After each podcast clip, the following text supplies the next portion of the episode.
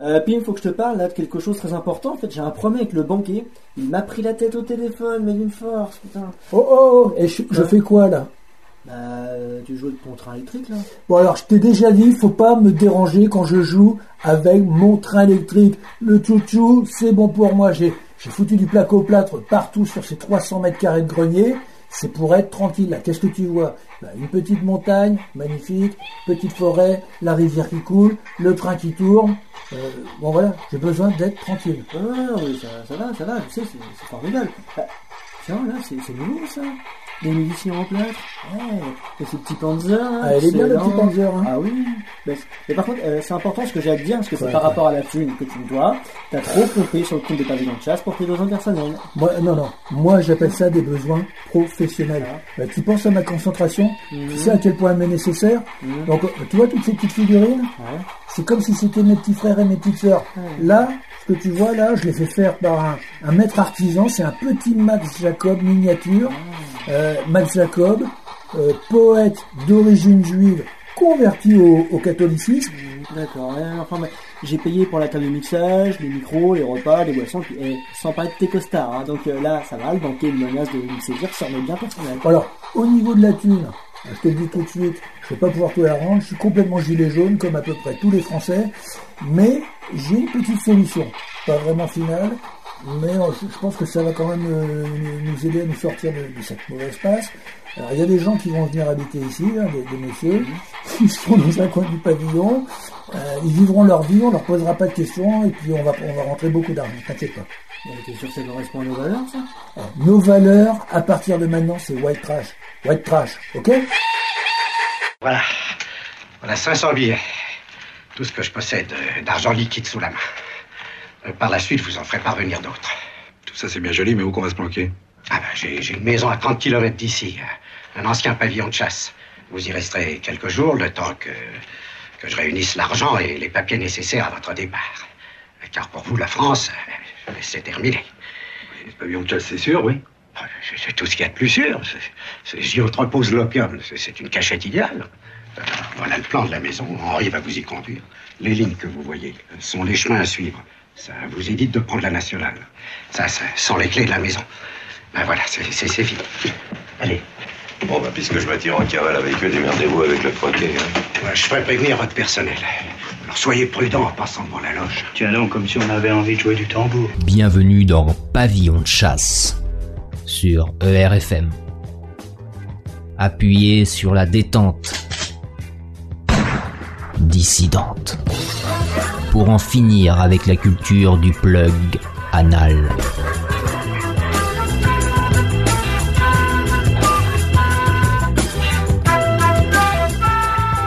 Pavillon de chasse, chasse avec deux S, comme dans SS.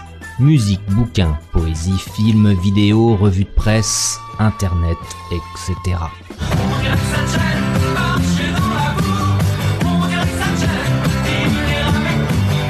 Bonjour à tous, bonjour à toutes. J'étais dans mon fort intérieur en train de calculer combien d'émissions avons-nous fait depuis que nous avons ouvert pour la première fois le micro?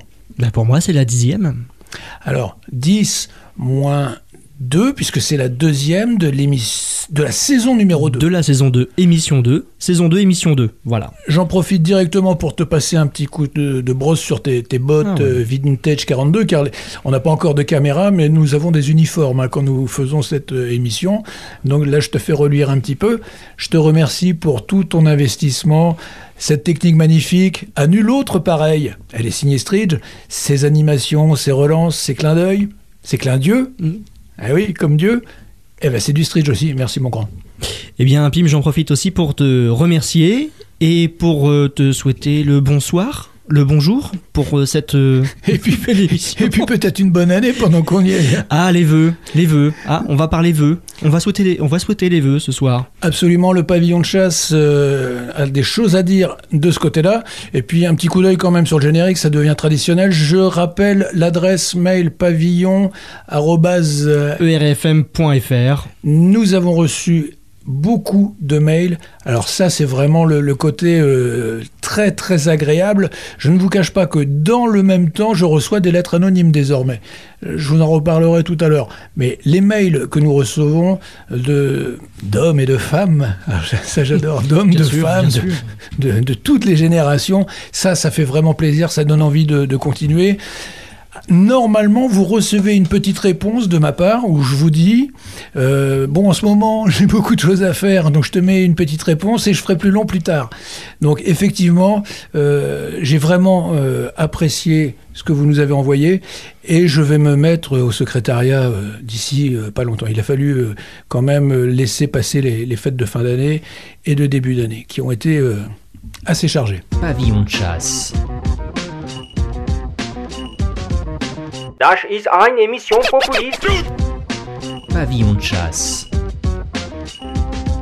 Sur ERFM. Donc pour cette euh, deuxième émission euh, de notre saison 2, donc euh, bien sûr Pim tu vas nous parler de plein de choses. hein.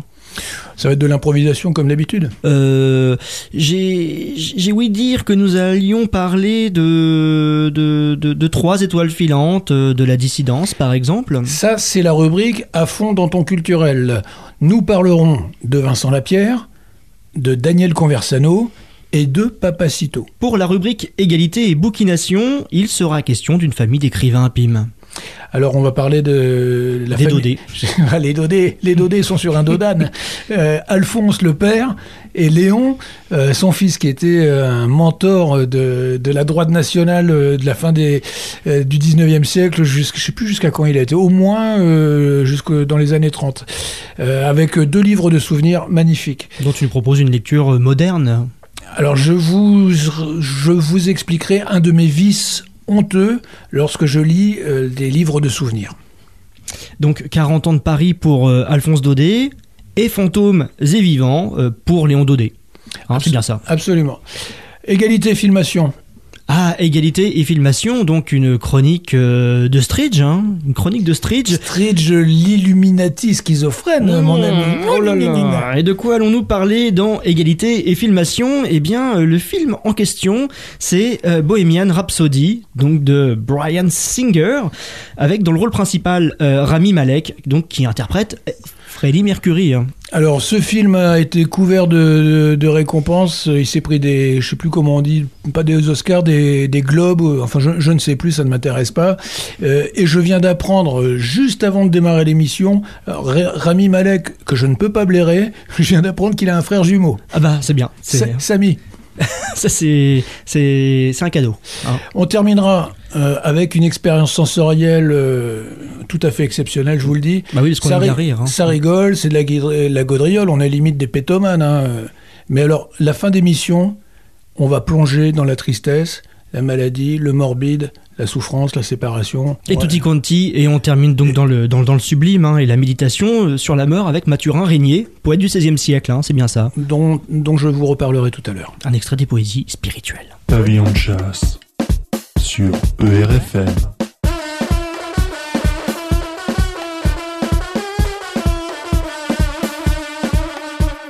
Alors les traditionnels vœux de pavillon de chasse, Pierre-Marie.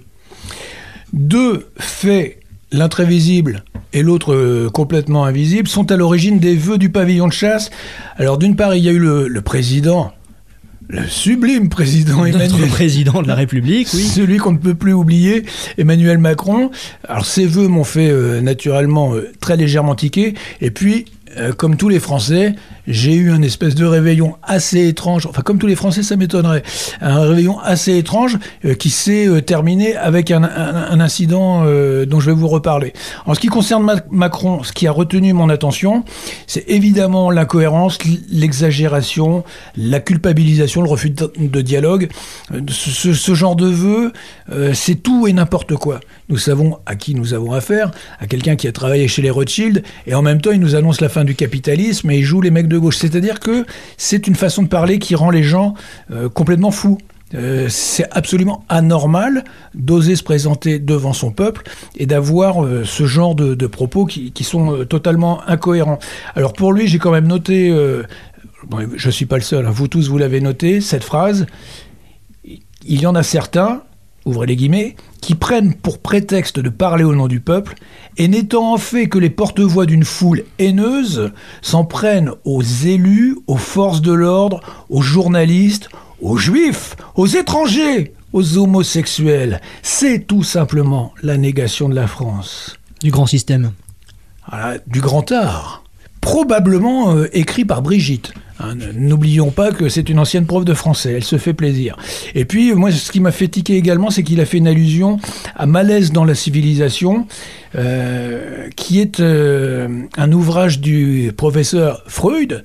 Et dans ce, dans ce livre, je la, je la fais très très court, il annonce que la fin du monde est possible si les pulsions ne sont pas régulées. Alors moi, ça m'a fait carrément ri- rigoler, parce que quand il a parlé de malaise dans la civilisation, j'ai aussitôt eu une vision de transsexuel, de euh, DJ euh, fils d'émigré, enfin je me rappelle plus ce qu'il avait sur son t-shirt celui-là, le jour de la fête de la musique, en train de se frotter l'arrêt du cul euh, sur les marches de l'Elysée. Je, je pense qu'il se frottait le fion sur le, le, le support sur lequel il y avait les, les, les platines de, de DJ. D'accord, donc oui, une grande fête à l'Elysée, oui, on s'en souvient tous. hein. Et un, grand malaise dans la civilisation, c'est exactement ce que je disais. On te dit, attention, si vous n'êtes... Parce qu'en fait, cette référence, c'est- c'est une façon de dire, attention, si on ne domestique pas nos pulsions, si on ne trouve pas une espèce de concorde possible, nous allons droit euh, vers l'apocalypse. Et puis, euh, en, même temps, je te dis, on te, met du, voilà, bon, il faut que je fasse très attention parce que ça va être encore euh, une possibilité de, procès. Enfin, on, te fait des, on te fout des mecs LGBT en, en short euh, et qui sont en train de se, dandiner au cœur même de la République, tu vois. Alors quand il dit négation des valeurs de la République, je pense qu'il a oublié également que ça putain de République, hum, et même avant, ne s'est pas construite comme ça avec des petites, euh, des petits passages de plumes sur les baloches. Euh, Il y a eu euh, la Saint-Barthélemy, il y a eu des massacres tout le temps et en permanence. Et le fait de dire que les gilets jaunes, qui sont de contestation sociale, seraient comparables à ces rivières de sang, c'est également encore euh, avoir une parole de folie. Une grande condescendance aussi hein, pour le peuple français. Ah bah, carrément.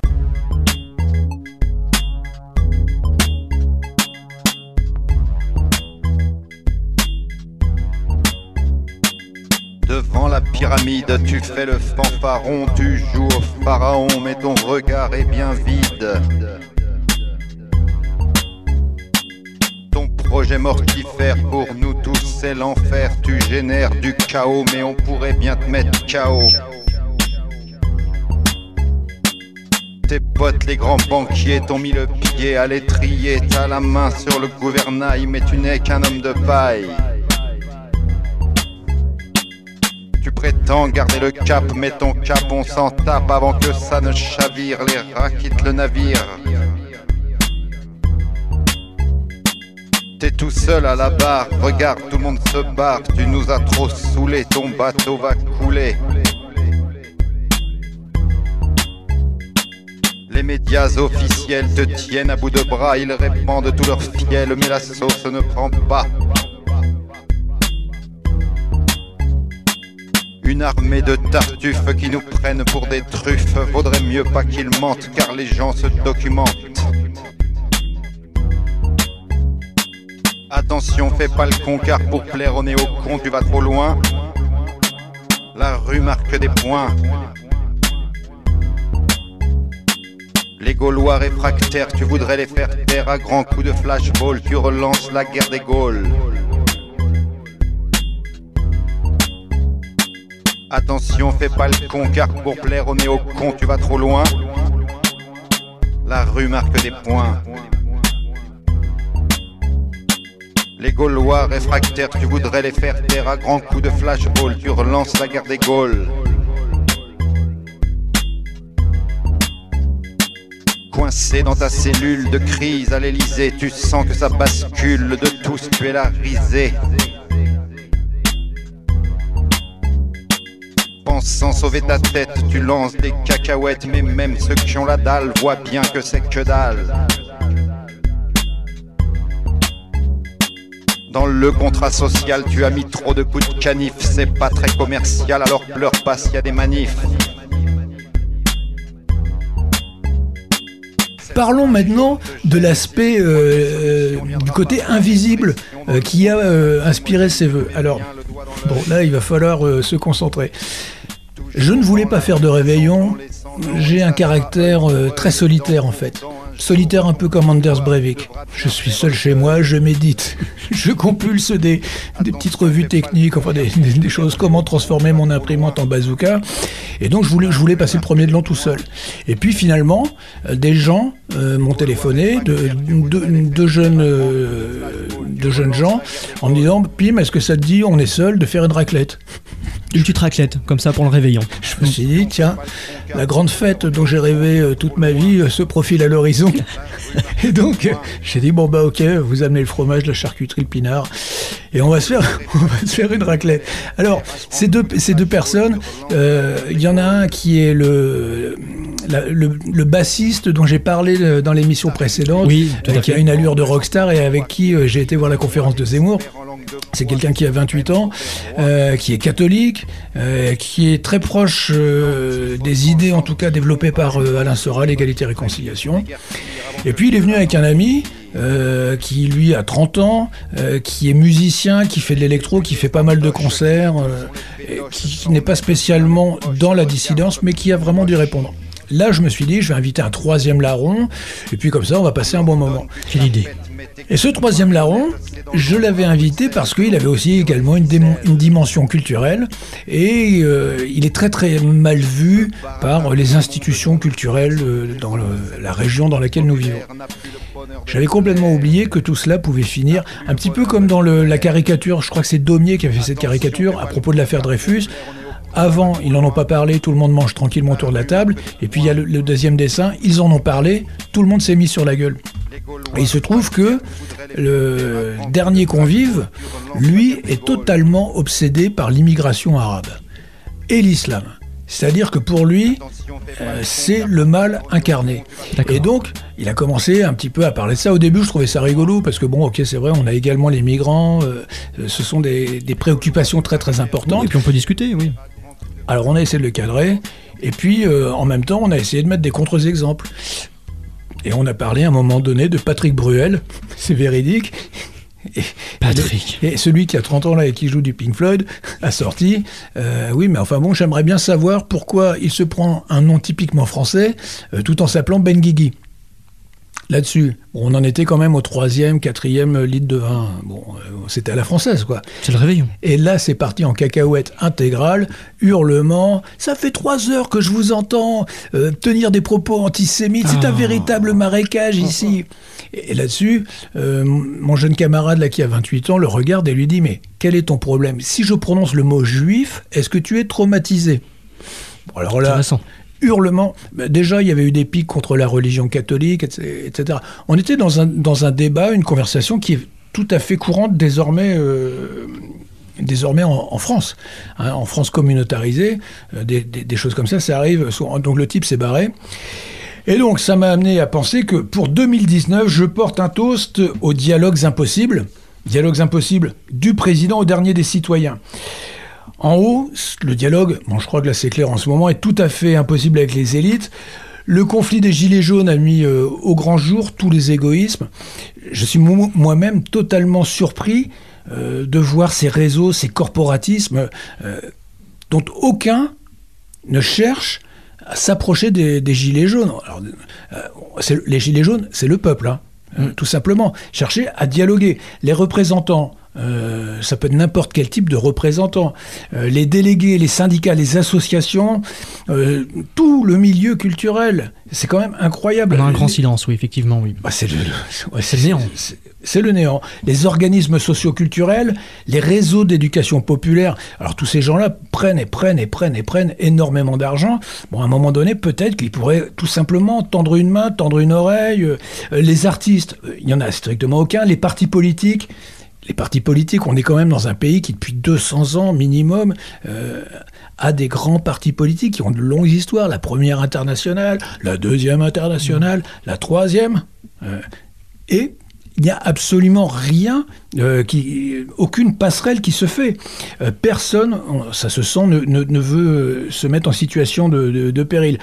Alors je ne te parle pas des communautés sociétales, donc les gays, si parce qu'après tout, ils pourraient se dire, nous, nous aussi, nous sommes des victimes de, de la société, on va aller voir les gilets jaunes. Tu vois, bah pourquoi pas? Je suis homosexuel, je veux parler avec des gilets jaunes qui sont comme moi, euh, des aliénés. Bon, ben non, pas du tout. Les féministes laissent tomber. Ils ont même organisé des contre-manifs, hein, qui sont autant de, de- des- espèces de saignées ou de purges pour affaiblir le mouvement général des Gilets jaunes. Les jeunes, par exemple, Nuit debout, où est-ce qu'ils sont tous les mecs de Nuit, de Nuit debout? Et puis alors, pourquoi, euh, disons, la dimension ethnico-sociale ne se révèle pas? En gros, les Arabes de banlieue, ils pourraient très bien aussi euh, euh, se considérer frères, ou pour le moins cousins. Je sais pas, les Africains, les immigrés, les sans-papiers. Et comme tu l'as dit, c'est vraiment le, le- le grand, grand silence. Alors dans cette France-là, euh, on peut déjà noter un truc, c'est que le chanteur engagé à l'ancienne, tu sais, le chanteur engagé, euh, Je qui- vois, oui, oui, oui, je vois bien le profil. ouais, oui. qui nous a d'ailleurs fait bien du mal aux oreilles des fois. Tout à fait. Bon, là, il y en a plus. Euh, les prêtres ouvriers, par exemple, tu vois, qui étaient proches du peuple, dans le peuple, enfin, dans le peuple, euh, qui euh, partageaient la condition ouvrière, c'est comme ça qu'il faut le dire, hein, pas d'ambiguïté, il y en a plus. Euh, Dans le temps, euh, dans les années 20, fin des années 20, années 30, tu avais le groupe Octobre, avec un acteur qui s'appelait Raymond Bussière. C'était des gens, des acteurs avec de la baloche, qui descendaient dans les usines, qui jouaient dans la rue. euh, et qui apportaient le théâtre au peuple. Bon là, il n'y a plus un acteur, il n'y a plus rien. Que- Quelle honte pour, pour ces gens-là. Après, je crois que c'est dans les années euh, 50, bah oui, c'était Jean Villard, c'était Fanfan la Tulipe, comment il s'appelait euh, euh, Bon, ça me, revient, ça me reviendra. Ça me revient pas. Je suis désolé. Ça, ça te revient pas Philippe euh, oh, je- Philippe Bernard, c'est Bernard. Voilà, on va dire qu'il s'appelle comme ça. Euh, Il y, avait ce, ce théâtre populaire. On, on était.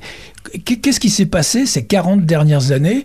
Euh, L'argent a sans cesse été vers ces gens qui, qui eux-mêmes se, se donnaient une mission de, bah, de médiation, tout, ça, tout simplement. Tout ce que, quand je, as un petit exemple par exemple. En France, on a je ne sais combien d'écoles euh, de formation au métier de, des arts de la rue. Les, les artistes dans la rue, cracheurs de feu, euh, la bonne vieille tradition du, du comment dire du Oui, saltimbanque. le euh, saltimbanque, le jongleur euh, avec ses jolies quilles. euh. Bon, ben, y- tous les ans, euh, aux frais de la princesse, ils sont formés. euh, normalement, ils devraient donner des spectacles euh, comme ça. Tu, descends avec tes petites affaires.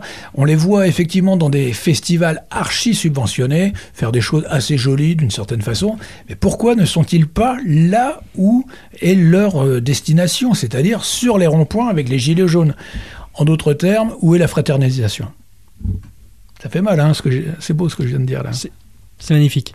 Bon, là, on, en- on était en haut. L'élite, ok, on communique plus avec eux, c'est terminé. En bas, voilà, le dialogue également, ça c'est vraiment quelque chose que j'ai sur la. Gros, J'en ai gros sur la patate après cette raclette. J'imagine, oui. On en a oui, oui. bouffé de la patate. Oui, puis le vin rouge euh, n'a- n'aide pas en soi. Ah, oui, ça c'est vrai, c'est qu'à un moment donné, euh, ça rend l'élocution un petit peu difficile.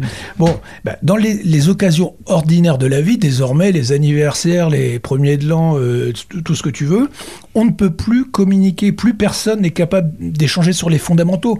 Là, la, personne dont je parle s'est mis à hurler. Alors moi, ça m'a fait plaisir, si tu veux, parce que je pensais que c'était réservé euh, aux grands, tu vois, Soral, Dieudonné, euh, il y en a eu plein d'autres, hein, euh, qui se sont fait traiter d'antisémites. Et maintenant, l'invective, la stigmatisation, elle est descendue au niveau du citoyen. Je dirais que le, le système a vraiment réussi son coup, parce que tout le monde euh, peut être euh, visé par euh, ce type de, de- de situation. Ça l'inspire facile, oui. Donc plus personne n'est capable de, de- de juste parler de questions sociales, de mettre un petit peu d'histoire, de tu vois, de mettre un peu de sciences politiques. Enfin, je sais pas ce que ce que tu as à mettre sur la table, dialoguer dans le cadre de mon hospitalité là en l'occurrence. En plus, Ouais, ouais, de là, surcroît. Là, il m'a bien chié dans la soupière. hein. Donc tout le monde veut être intelligent, tout le monde veut être brillant, reconnu, euh, et, et de moins en moins de monde se casse le cul, si tu veux, à, à lire, à lire un livre. Euh, je porte pour 2019 un toast aux nouvelles agressivités. Bienvenue dans la misère intellectuelle occidentale. Euh, Alors les lettres anonymes, par exemple, voilà une nouvelle agressivité. Moi j'en ai reçu euh, quelques-unes euh, qui sont assez, assez géniales. Donc il y a quelqu'un qui a trouvé mon adresse personnelle et qui me dit qu'il surveille les boîtes mail d'Alain Soral, de Serge Ayoub euh, et que ces gens, de Conversano, je crois, et que ces gens s'interrogent pour savoir si je suis homosexuel et juif. J'ai trouvé ça génial. Ça peut être une connerie aussi. Et alors, bien sûr, avec une menace euh, travestie à la fin en disant attention, votre sécurité n'est plus garantie. Elle est écrite comment cette, cette lettre hein C'est des papiers, Euh, lettre de papier de journal. oh, non sans doute avec un pinceau et de la merde. Un pinceau et de la merde, d'accord. Euh, donc je, je porte ce, ce toast aux, aux nouvelles agressivités. Alors l'agressivité d'en haut, euh, je crois que là plus personne n'a besoin euh, qu'on fasse un dessin. Euh, Aujourd'hui encore, la ministre là, c'est- je sais plus comment c'est son prénom, Mar- Marlène. Marlène Schiappa, euh, qui a demandé à ce qu'on rende public, qu'on divulgue les gens qui avaient cotisé. C'est pour, extraordinaire, pour- ça. ouais, pour le boxeur. C'est complètement la folie. Macron, évidemment. Ferry. Terminé, terminé la philosophie. Champion dans sa catégorie, là, cette fois-ci. Ah bah lui, il a carrément euh, demandé que. Qu'on se serve des armes. hein. ben voilà, tirer sur la foule, merde, ils vont venir manger notre brioche. Il y a également l'agressivité d'en bas. Désormais, euh, dès que tu rencontres des gens, tu n'es plus à l'abri. Ce sont les, les nouvelles euh, délations. euh, alors, petit- les lettres anonymes dont j'ai parlé. Euh, évidemment, les antifas sur, les, sur tout ce qui est réseau Facebook. J'ai eu le malheur, en me trompant, moi, sur un commentaire Facebook, je ne savais plus sur quelle page j'étais. J'ai mis un commentaire type E et R, mais sur une page d'antifa. Ah, d'accord. Autant te dire que ça a réagi, euh, mais c'est tout de suite la menace. hein. On- si on te repère, on te fracasse. Ah, bien sûr. Et en fait, on a affaire à quoi? On a vraiment souvent affaire à des, à des, des gens qui sont en train de devenir plus ou moins fous dans la grande solitude euh, occidentale. Et je, je te le dis tout de suite, la psychiatrie a de beaux, beaux jours devant elle. Un marché en expansion. Alors, si tu peux payer, sinon tu es à la rue et tu deviens SDF.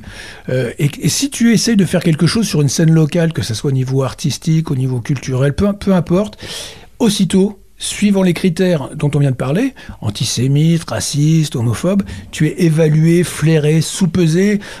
Et si ça pète de travers, on veut que tu culpabilises, mais moi je m'en branle, je culpabilise pas, je suis au-delà du bien et du mal. Voilà. C'est clair ça? Ah bah c'est dit. Putain, je deviens. Ça y est, je, ça y est, je m'énerve. Euh, donc, moi, le, le bon vieil anathème antisémite, j'en ai rien à taper. Pavillon de chasse sur ERFM.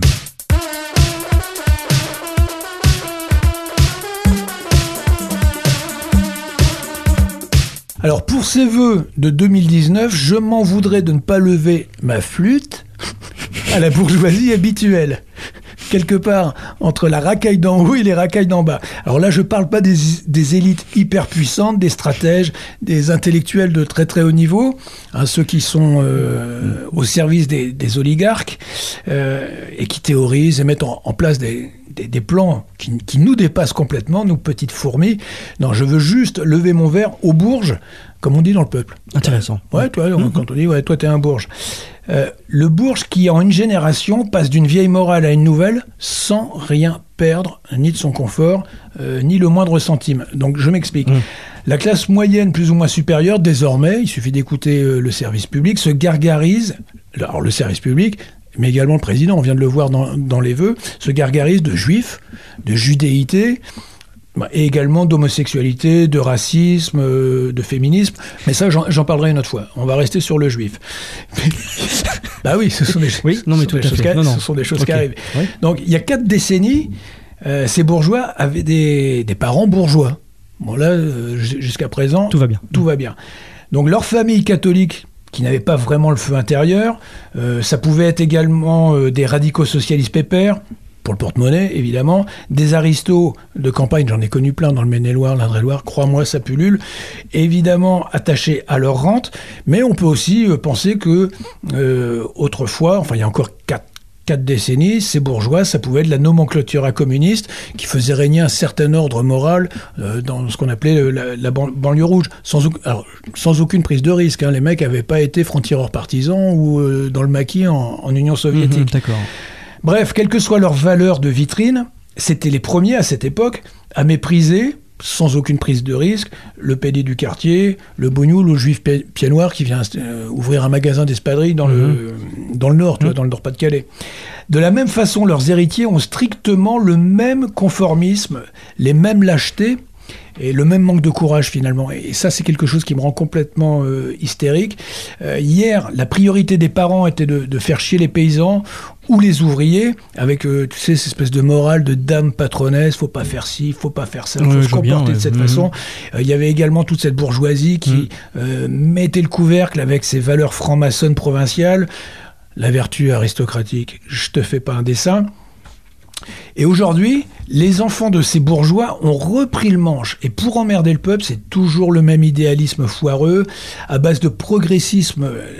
Alors, maintenant, c'est sans limite. hein. Le progressisme, c'est euh, carrément 22 années-lumière en avant, comme dirait Dieudonné. Sauf que euh, ils ont remplacé l'amour du prochain ou du camarade par l'amour de l'homosexuel, de l'étranger et du juif. Eh bien voilà. Le, tiers- le, ti- le tiers, c'est gagnant. Voilà. Mais dans le fond, en fait, tous ces bourges n'en ont strictement rien à foutre des homos, des migrants ou des juifs de base. Leur morale n'a qu'un but, annihiler le peuple, le diviser, le contraindre, le maintenir dans une vie mortifère et faire du bénéfice, tout simplement. Le, le tiroir caisse. C'est un peu dur en début d'année de se faire emmerder de haut en bas à grands coups d'antisémitisme. Le président, le mec qui m'a euh, foutu ma raclette en l'air. Enfin, en même temps, je, je te garantis Ah, qu'on je te garantis qu'on s'est bien amusé, on, on s'est bien régalé. Donc en haut, on a le président de la République, euh, les politiques, les associations de juifs de gauche ou de droite, les bourges. Et sur le terrain, ça peut être un crevard au chaume du euh, ou un membre de ta propre famille qui te, qui te fait un procès, un collègue de bureau, si tu vas dans une salle de sport. euh, J'ai un- ami euh, proche de R d'ailleurs qui s'est fait emmerder dans un sauna. D'accord. Ah, c'est original. Euh, je précise un sauna de salle de sport, hein, pas un sauna... Oui, oui, non, mais bien sûr, évidemment. la évidemment, rubrique oui. Freddie Mercury, Oui. c'est tout à l'heure. Mm. Bref, je me sens cerné par la connerie. Et pour terminer, la plupart de ces gens-là qui nous mettent le paquet du haut en bas ne connaissent rien au judaïsme. Bon, alors je pourrais parler euh, de, racisme, de, n'importe quel sujet, si tu veux. Moi, je ne suis pas euh, un, quelqu'un qui a la connaissance universelle, mais enfin bon, on peut deviser normalement entre gens de bonne compagnie d'à peu près tous les sujets. On essaie de trouver quelque chose à échanger. Donc ces gens-là ne connaissent rien au, judaïsme, même pas les notions classiques de base. hein. Euh, Si tu veux, tu peux leur parler de, je j'en sais rien moi. Est-ce que la circoncision est un geste d'amélioration de soi-même? Voilà une question. Eh ben oui, mais c'est une question qu'on- dont on pourrait débattre. Tout à fait. mais ils n'ont pas le niveau pour, euh, pour, le, pour le faire. Voilà, donc je, je termine juste en vous souhaitant une très bonne année 2019. Euh, je vous souhaite une bonne mémoire. J'ai eu des mails euh, qui me disaient que j'avais été un petit peu dur sur la mémoire algérienne. J'avais parlé des massacres d'Oran. Et il va de soi que nous devons travailler ensemble à redécouvrir notre passé, tout simplement sans nous, f- sans nous faire manipuler. Je vous souhaite pour 2019 un bon humour. Tout à fait. Si vous aimez le fin, ben ça sera du fin. Si vous aimez du gras, ça sera du gras. Mm. Ça, c'est comme vous voulez.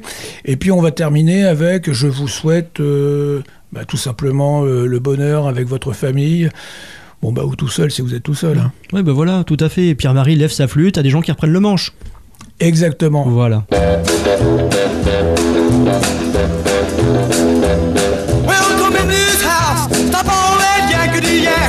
Come on in this house. Stop all that yakety yak. Cause you're so good that don't no talking back. But you keep on jabbing, talking about this and that. Oh, well, you keep on talking, talking about this and that. I got the news for you. Ain't nothing but an alley cat.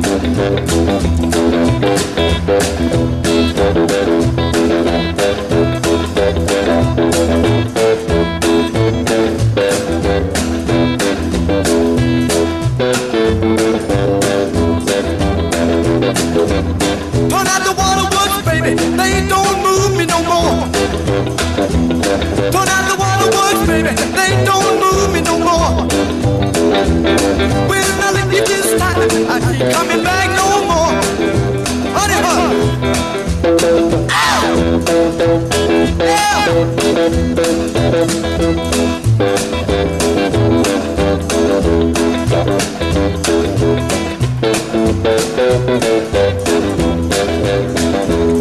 I said, come make me in this house. The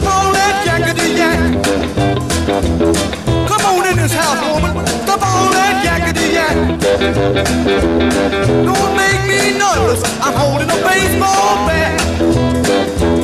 Well,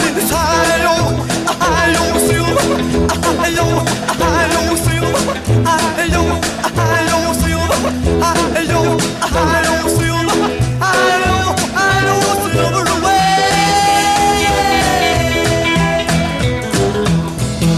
Johnny Burnett avec son rock'n'roll trio en pole position du second épisode de Pavillon de chasse, On et un titre à la gloire de la femme. Alors, Pim, dans une thèse que tu consacres au dressage féminin, tu cites Johnny Burnett, alors je te lis. Burnett était un rock troubadour viril, dans une main un pot de gomina, dans l'autre une grosse guitare. En résumé, l'archétype de l'homme dont le sexe faible a désespérément besoin, à l'exception des salopes et des détraqués. Alors de là, à sous-entendre que Johnny Burnett... Johnny Burnett... Johnny Braguette. Johnny Burnett... Johnny Burnett avait aussi un petit côté macho, c'est pas un peu exagéré ça? Ah, je reconnais bien ma plume du matin quand je suis plein d'énergie. Euh, il faut écouter les paroles de, de, de ce Honey Hush pour le croire. Euh, en gros, c'est euh, la femme qui rentre à la maison et qui ne cesse de parler de ci et de ça. Et Johnny pète un câble et lui dit maintenant tu te tais. Et, et elle a toute fin les paroles, c'est ne me ne m'énerve pas, j'ai une batte de baseball. Il a pas marqué de chemin, oui. Bah, je dirais que bon. un, bah, un seul d'ailleurs. ah, Là, c'est clair, net et, pré- net et précis. Et la, et la toute fin, c'est un peu comme s'il lui parlait, comme s'il parlait à sa jument, en fait. D'accord. Mm. C'est une allusion à, à un générique euh, d'un feuilleton euh, très connu des, des années 50. Petite précision sur ce sévèrement Burnett. Celle-là aussi, Oui, c'est bien, c'est bien, Elle vient de ma plume du matin. Euh, petite précision sur euh, sur ce Johnny qui lui est véritablement rock. Euh, son frère et lui-même travaillaient dans la la même usine de fourniture d'électricité, Electric, Electric Crown, euh, que Elvis Presley. Donc d'accord. eux étaient euh, sur des tâches techniques. Bon, Elvis, euh, qui était un petit peu moins vif, lui conduisait le camion. Mais c'est assez, assez exceptionnel que ces gens qui sont quand même de grands artistes euh, se soient retrouvés, si tu veux, gilets jaunes. euh, C'est ça, c'est ça. Je les, pensais à ça. Dans les années 50. Oui, là, je fais du révisionnisme. Attention. Pour, pour moi, c'est clair. hein, tous- tous les rockers sont, sont, sont des gilets jaunes. Euh, Je précise que euh, Johnny Burnett est un authentique euh, white trash. Il a vécu une enfance euh, vraiment de, de misère. Euh, il vivait sous une tente. Et crois-moi, pas du tout de la même façon que Freddie Mercury. Euh, ces gens-là, ça correspond euh, de nos jours à ce qu'on appelle les... Ah oui, tu viens de... hein Ça vient de monter, d'accord. Ouais, oui. Euh, ces gens-là, ça correspond un petit peu à Eminem, par exemple, qui vivait dans une, un bungalow, tu vois, ce qu'on appelle les, les, les, tra- les trailer people. En 1957, euh, Johnny Burnett et le Rock'n'Roll Trio a enregistré un album euh, tout simplement d'anthologie que je place euh, très très haut euh, dans ma playlist. D'accord, bah écoute. Voilà, c'est tout ce que j'ai à dire sur, sur Johnny. Alors, d'habitude, dans, dans l'émission, on a des, des rubriques assez signifiantes. On a besoin de se détendre, nous. Oui, aussi, bon, en ce début oui. d'année. Si on, si on se réécoutait un peu de musique. Bah, c'est ce qu'on va faire. Hein. Euh, un artiste euh, que j'ai beaucoup, beaucoup euh, écouté. J'adore ce côté soul music blanche, en l'occurrence, mais franchement, ça, ça saute pas, pas à l'oreille. On, on en reparle dans un petit instant. Et, et ça aussi, c'est du, du viril. hein. Dan Penn. If Love Was Money.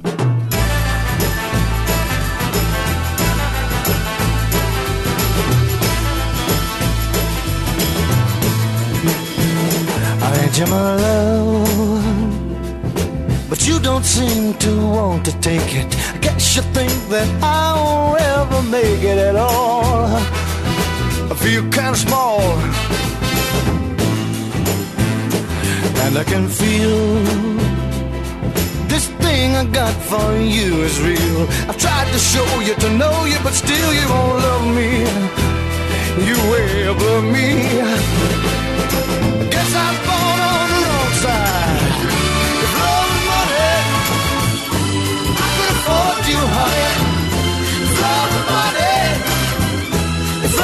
Money, honey, you'd be walking by my side.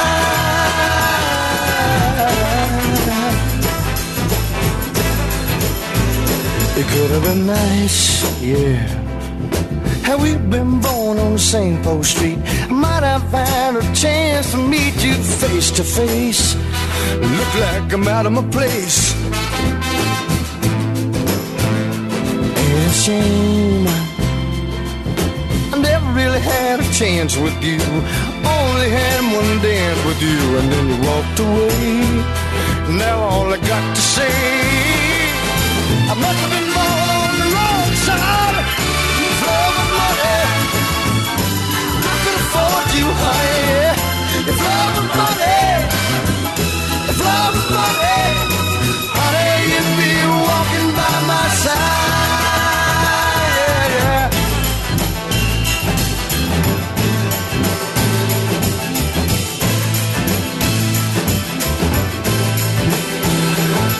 da da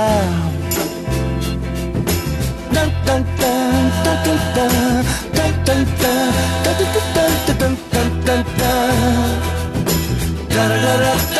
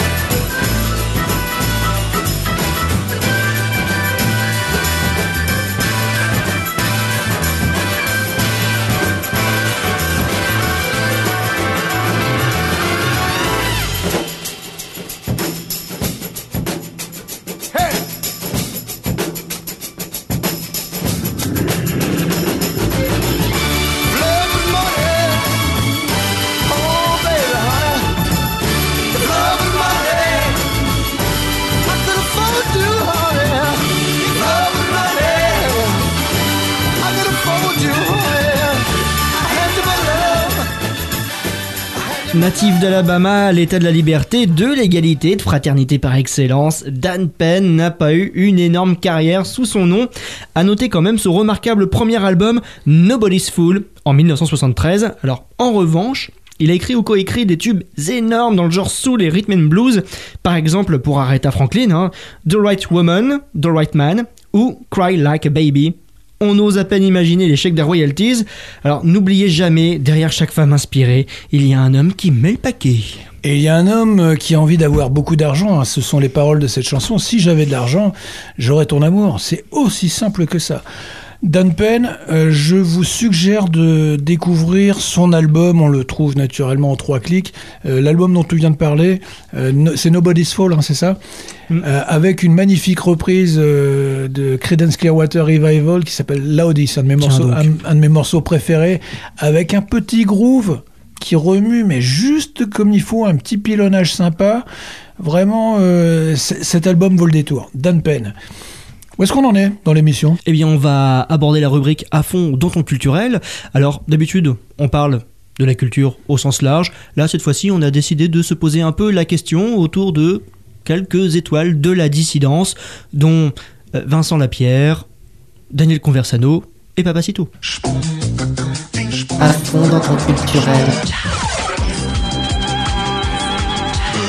Les brèves marchand. Alors, candidat numéro 1, Pierre-Marie, Vincent Lapierre. Et oui, je me suis demandé, mais qu'est-il devenu? C'est vrai qu'il était sorti un petit peu de mes pensées. Eh bien, j'ai l'impression qu'après quelques années dans la dissidence, Vincent Lapierre s'est reconverti dans le journalisme de terroir. Je suis allé découvrir son récent reportage.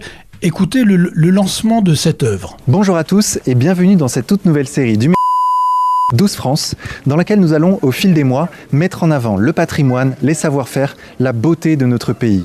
Je vous propose aujourd'hui de découvrir Vézelay, un petit village de Bourgogne, mondialement connu pour sa basilique, mais qui est également l'un des points de départ du pèlerinage de Saint-Jacques de Compostelle. C'est 12 France, épisode 1, c'est parti.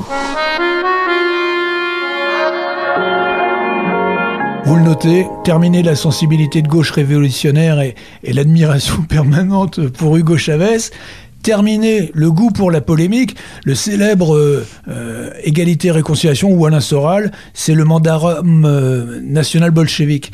Il avait laissé dire ça au patron de la librairie dans lequel était reçu Zemmour. Tout à fait.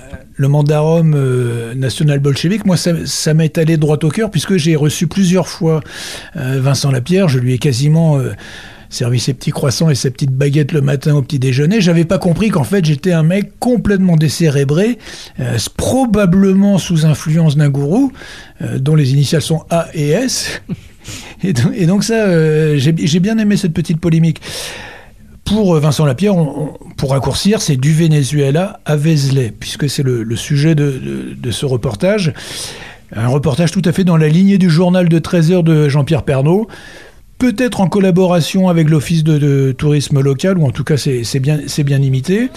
Donc euh, pour la suite euh, des œuvres de Vincent, on peut s'attendre à des reportages sur la, fabrication des, des santons en Provence, la restauration des accordéons euh, diatoniques, ou alors la, fabrication des godemichés en cuir de brebis fait main. Des jolis reportages en perspective, quoi. Ah ça, me paraît tout à fait indiqué. Euh, donc euh, là, on a le droit de belles images sur euh, euh, sa basilique. Direct, il enchaîne sur les fruits bio cueillis à la main et bien sûr la bonne bière bio du village. Et il y a juste cette salariée de, de la petite usine de bière euh, qui, qui a réveillé mon attention parce que pour le reste, si tu veux, euh, c'était ambiance retraitée devant le journal de Jean-Pierre Pernaud. J'étais en train de ronfler à 15 000, à 15 000 pieds d'altitude et la, la sal- salariée de, de la brasserie euh, traditionnelle a parlé euh, du, du principe de pureté bavaroise. Ah, Ah, je me suis dit, bah, c'est intéressant. Vincent, tu es resté le nazi que tu étais autrefois. Et puis finalement, non, le principe de pureté bavaroise, si j'ai bien compris, euh, ça s'applique à la fabrication euh, du breuvage. Et alors, pour faire encore plus franchouillard, franco-français, bleu, blanc, rouge, jusqu'au fond du slip, euh, Français. euh, tricoté par les bergères euh, de nos vraies vertes prairies, il nous a fait un- une espèce de digression sur les endroits où on a tourné quelques scènes mythiques de la, la Grande Vadrouille. Je pense que là, on est... Joli. Si tu veux, là, c'est ouais, c'est le strike. Là, je pense que là, on est bien. Alors, plan de caméra bien, bien chiadé sur des vignobles, euh, sur euh, des petites bourgades magnifiques. Et puis, à la toute fin, his- histoire de dire qu'il est quand même euh, national-sioniste, euh, pardon, national-catholique, il accorde la parole à deux gentilles, deux gentilles sœurs. et puis voilà, on parle un petit peu de spiritualité. Le reportage est fini. Au revoir. La série s'appelle Douce France. J'ai l'impression que euh, les grands clichés de la dissidence sont en train de se statufier en ce moment même.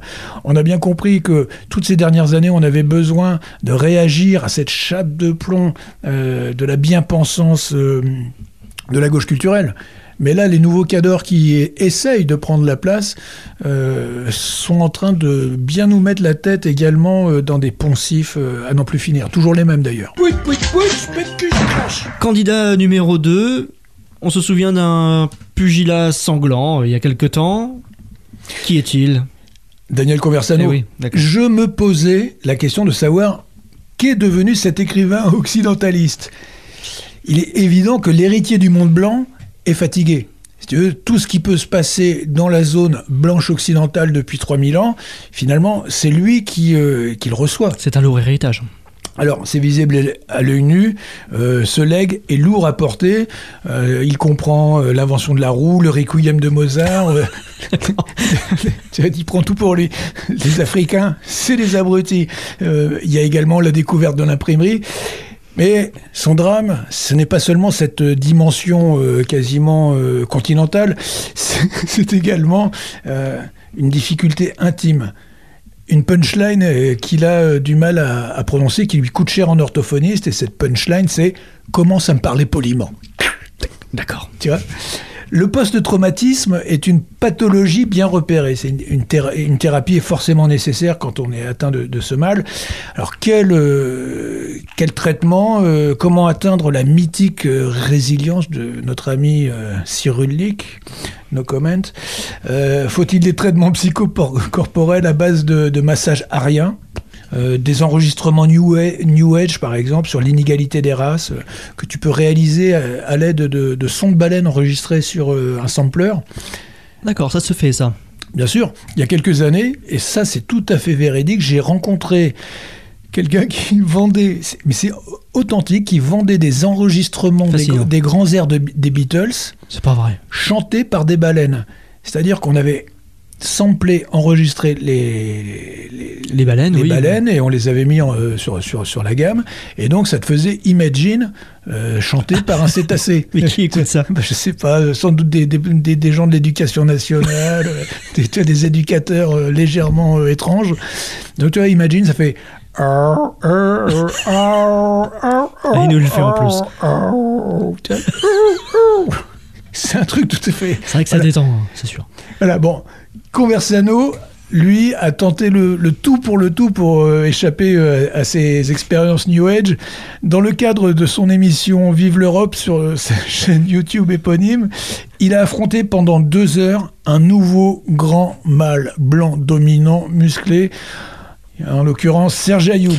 D'accord. Malgré la proximité avec l'athlète, proximité physique autant qu'avec un athlète tant sur le plan physique qu'intellectuel, Danielito n'a cédé à aucune panique. Il a fait de gros progrès.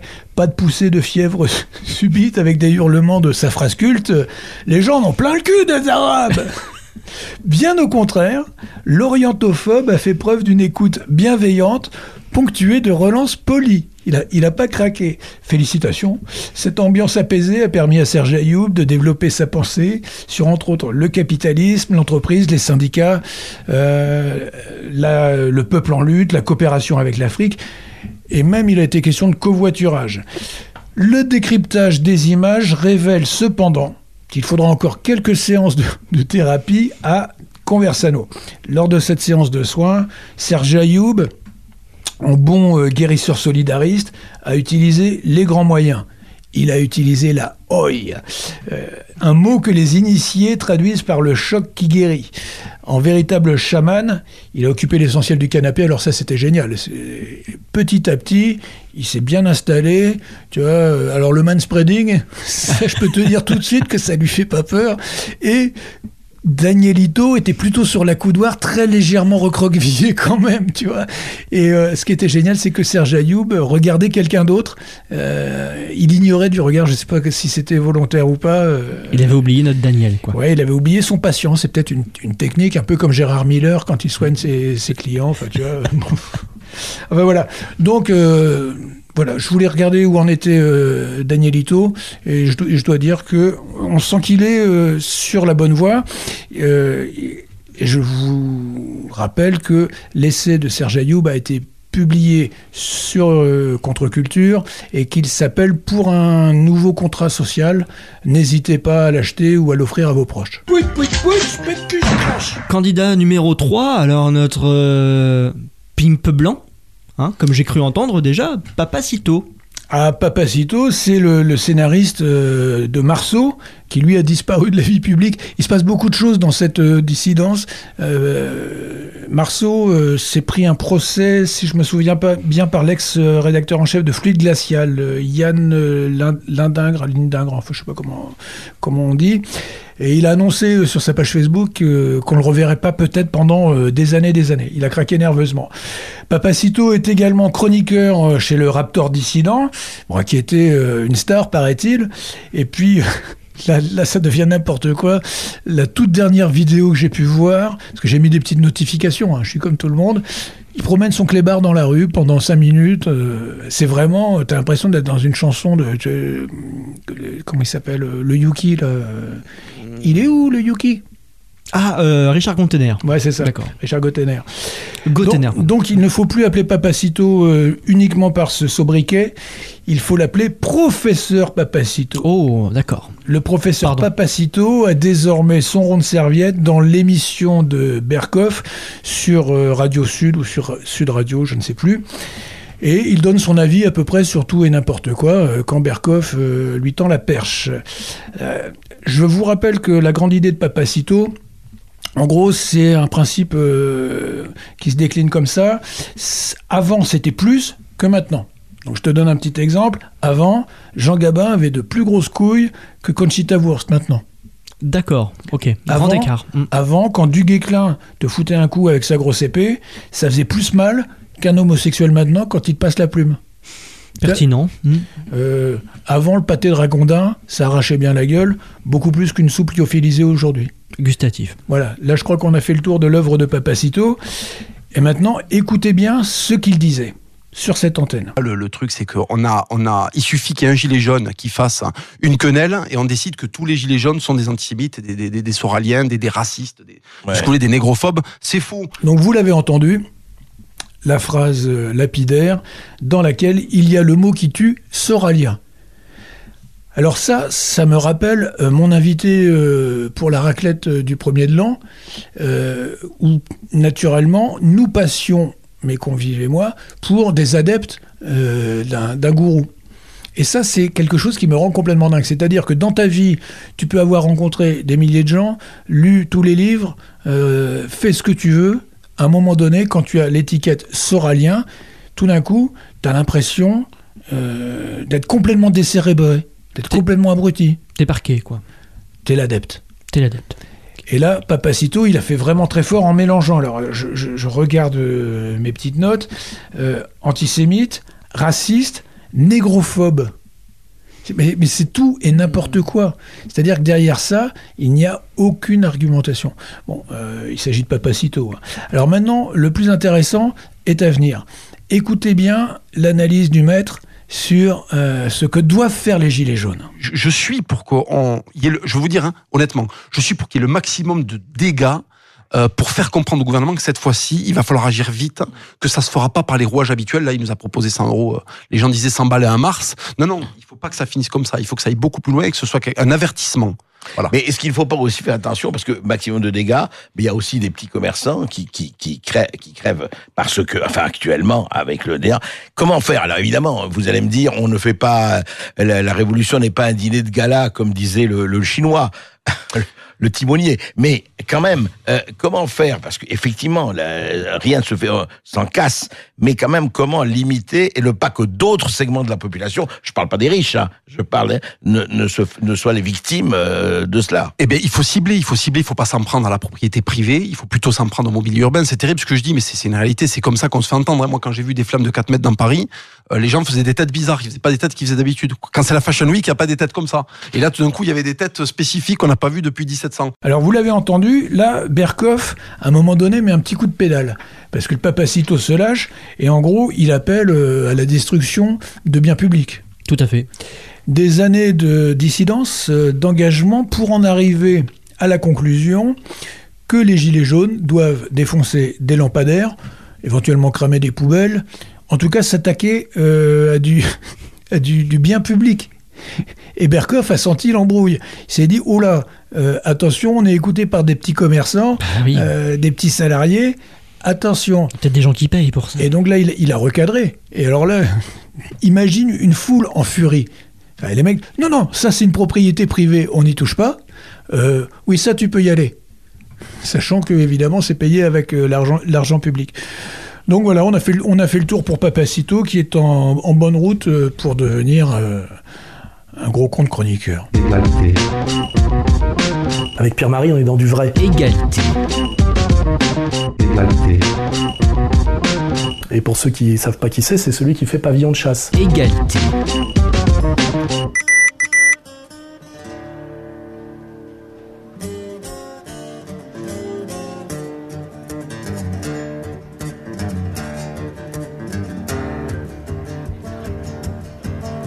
Ce restaurant où je suis assis, elle est assise en face de moi. Elle parle fort, elle rit, elle pose en faisant gonfler ses gros seins. Elle regarde si je la regarde, car ses amis ne la voient pas. Un moment, elle me fixe des yeux. Je ne vois qu'une seule chose, c'est qu'elle a du beurre dans les cheveux.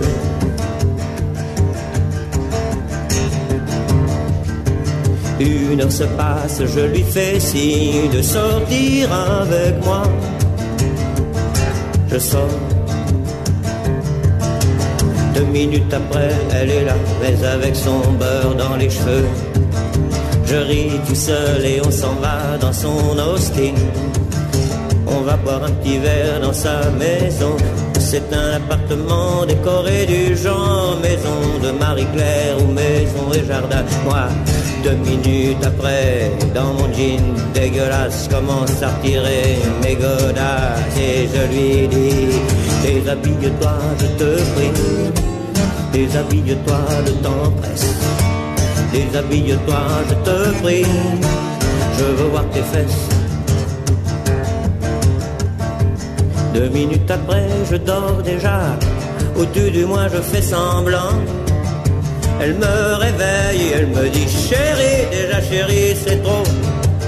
Chérie, tu veux chercher mes cigarettes, mon sac au pied du lit. Qu'est-ce que ça veut dire que cette histoire? Faut peut-être aussi qu'après l'avoir baisé, j'aille lui chercher des mouchoirs. Elle ne dit rien, je crois qu'elle dort.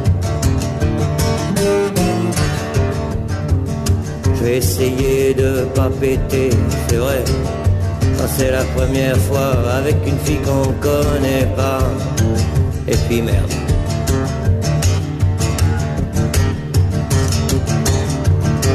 Le lendemain, quand je me réveille, elle est déjà prête à partir. Elle dit Il faut que j'aille travailler, tu seras gentil de t'en aller.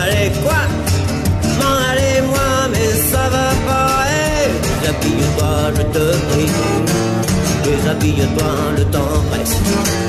Déshabille-toi, je te prie. Je veux voir tes fesses.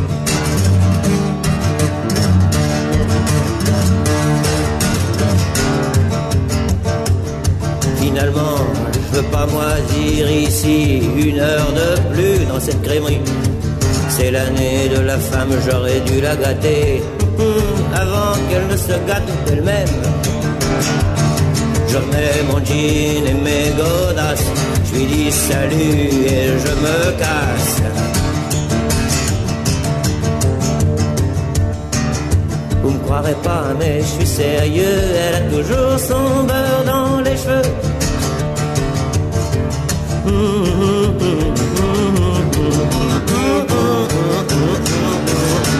Déshabille-toi, je te prie.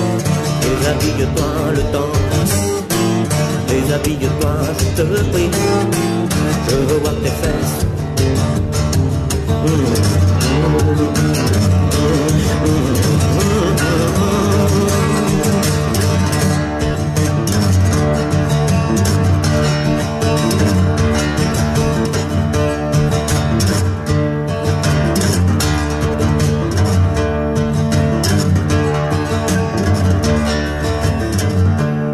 Est-ce que vous vous souvenez de la chanson Qui c'est celui-là sur toutes les ondes en 1973 Non, pas du tout.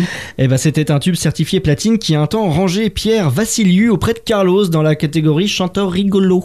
Et oui. Elle est complètement minable. Mais. Vassiliou, c'est beaucoup plus qu'un amuseur. Il laisse derrière lui des pépites, des moments de grâce et de bizarrerie. On se déshabille toi, qui est un exemple parfait de son talent fait de poésie, de goguenardise et de machisme. La recette gagnante auprès des femmes qui n'attendent que de se faire bien secouer par les bons côtés de la vie. Qui a écrit euh, cet annonçage Qui a ça, écrit cette- commence à ne plus passer. hein. Ah, je ne sais pas. euh, qui a écrit ça? Pavillon de chasse sur ERFM.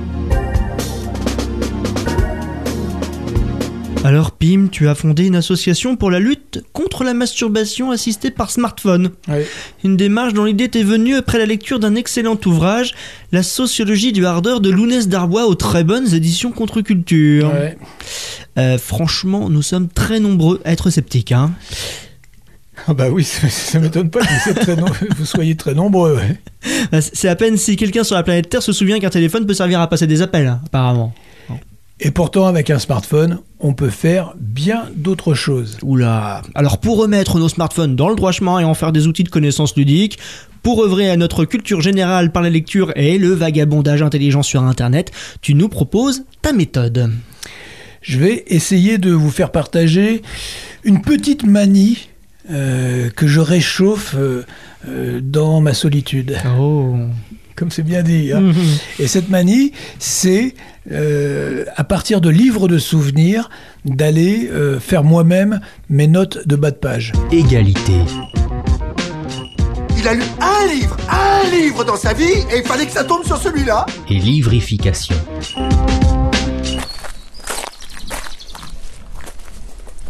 Ah, mais oui, Street, je, je vais surtout vous parler de l'une de mes manies, la chasse aux fantômes.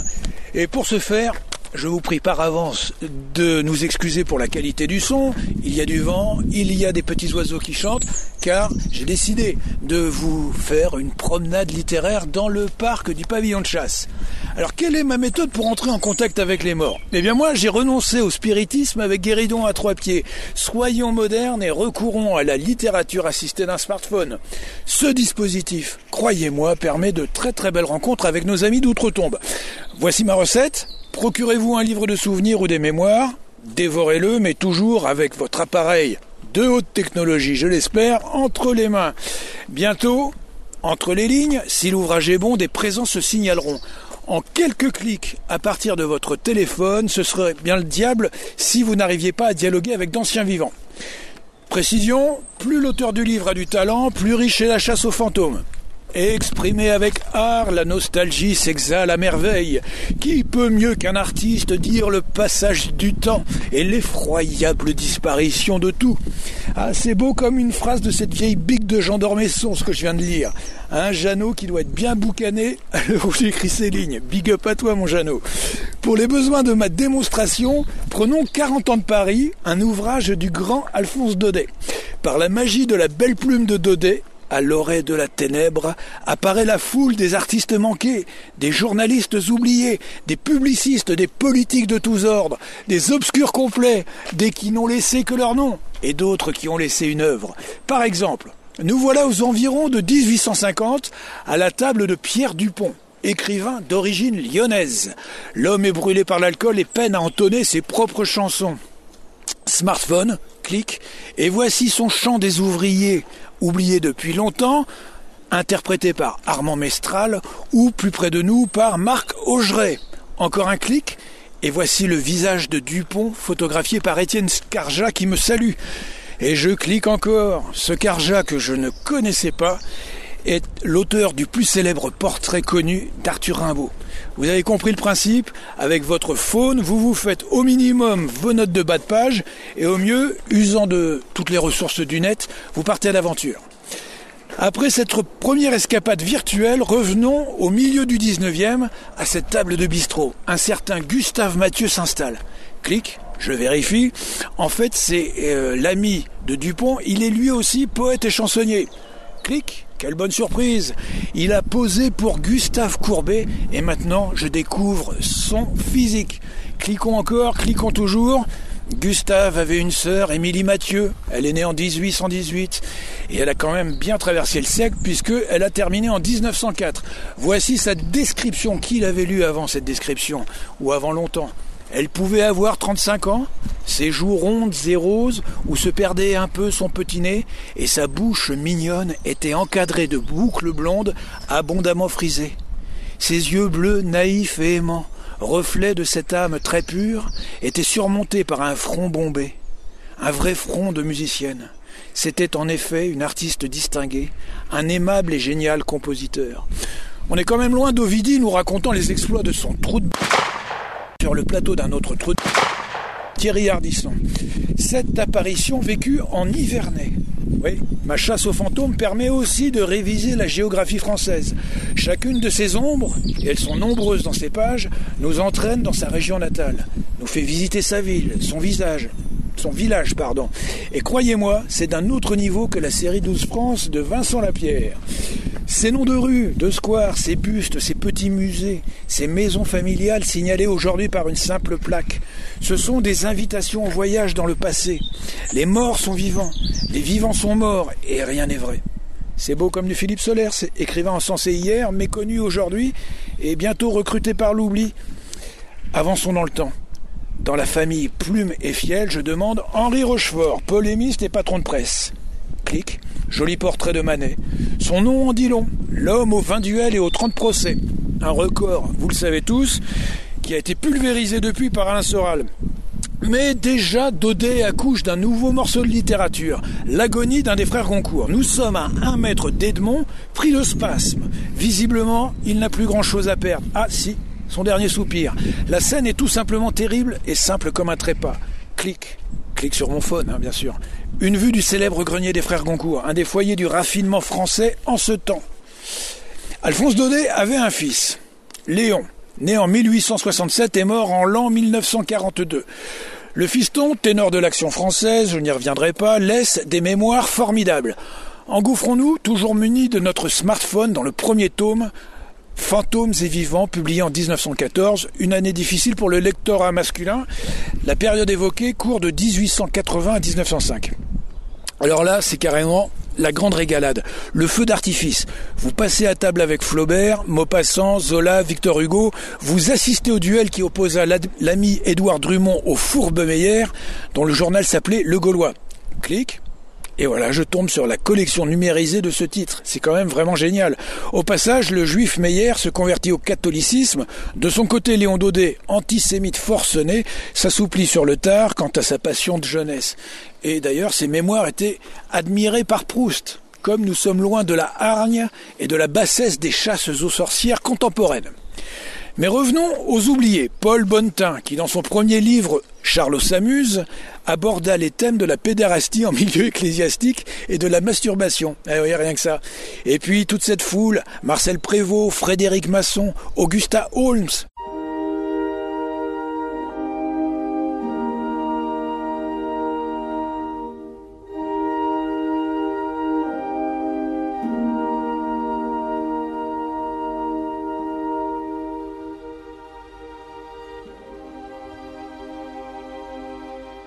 Au fait, connaissez-vous Léon Cladel? Daudet en donne le portrait d'un clochard puant et couvert de poux. Vérification, clic. Photo d'un homme jeune et farouche républicain, barbu et chevelu, photographié par Nadar. Clic. J'exhume aussi une caricature dessinée dans le style typique du milieu du 19e. Je complète ma récolte par le cliché d'un vieil homme à l'air toujours aussi sombre et misanthrope. Enfin, sa ville natale, Montauban, rend hommage aux chers disparus en 1892 par une statue où notre homme a fière allure de mousquetaire. Une statue inaugurée en 1925 et qui est prétexte à une pleine page d'hommage, clic, que je retrouve sur le net, euh, hommage dans le Figaro magazine et alors truffé d'anecdotes euh, sur euh, ce grand inconnu. Donc clic, téléphone toujours, cette fois-ci je commande un vieux bouquin oublié de notre homme, arrive dans la semaine, Kyriel de chien, c'est le titre de l'œuvre, un excellent récit. Notre homme, qui est un romantique de la seconde génération, monté à la capitale en trois jours de chemin de fer, nous raconte sa chienne de vie et celle de chacun des chiens qu'il a aimé et choyé. Un prétexte pour de formidables passages, par exemple, une cuite de 5 jours bordel et spectacles zoophiles compris dans les bas-fonds de Paris. Si vous pensiez que nos ancêtres étaient totalement vertueux, là, il y a une petite erreur. Notez au passage que la défense des animaux ne date pas de nos actuels vegans. Retour au bouquin de Daudet fils, avez-vous entendu parler d'un cocher nommé Moore? Il conduisait un fiacre et écrivait des poèmes. Alors voici l'histoire. À l'occasion d'un anniversaire tardif de Victor Hugo, la République donne une fête grandiose sur la place des Vosges où réside le, grand écrivain. Or, Moore veut à toute force lui lire un hommage. On finit par l'amener au grand Victor Hugo et voici ce que raconte Léon Daudet. Très ému par les libations d'une si belle journée, il voulut réciter son compliment, mais se contenta de projeter sur le tapis, au milieu de l'assistance effarée, trois ou quatre litres d'un vin violet, acre et repris par le suc gastrique. Ce fut un beau scandale et une terrible odeur. Quelques années plus tard, Moore se vengea de sa déconvenue en tirant un coup de revolver sur Locroix. C'est-à-dire que là, le poète va gerber sur les pieds d'un immense poète. Qui était Locroix? Est-il mort de ses blessures? Quelle fut sa vie? Clic, clic, clic. Qu'allez-vous exhumer des profondeurs de l'Internet? À vous de jouer et de chasser ces fantômes. Philippe Gilles, Lucien Descaves, Jean Coquelin, Gip et mille autres vous attendent. Explorez ces pistes, poussez-les dans leur euh, dernier retranchement, suivez les indices, furetez, rêvassez. Il ne s'agit pas de fantasmer la culture française d'antan, mais de comprendre les nuances, les tons, les forces, les types humains, les régions, tout ce qui fait ce champ de bataille nommé la France. Pavillon de chasse. Das ist eine Emission Populist. Pavillon de chasse. Sur ERFM.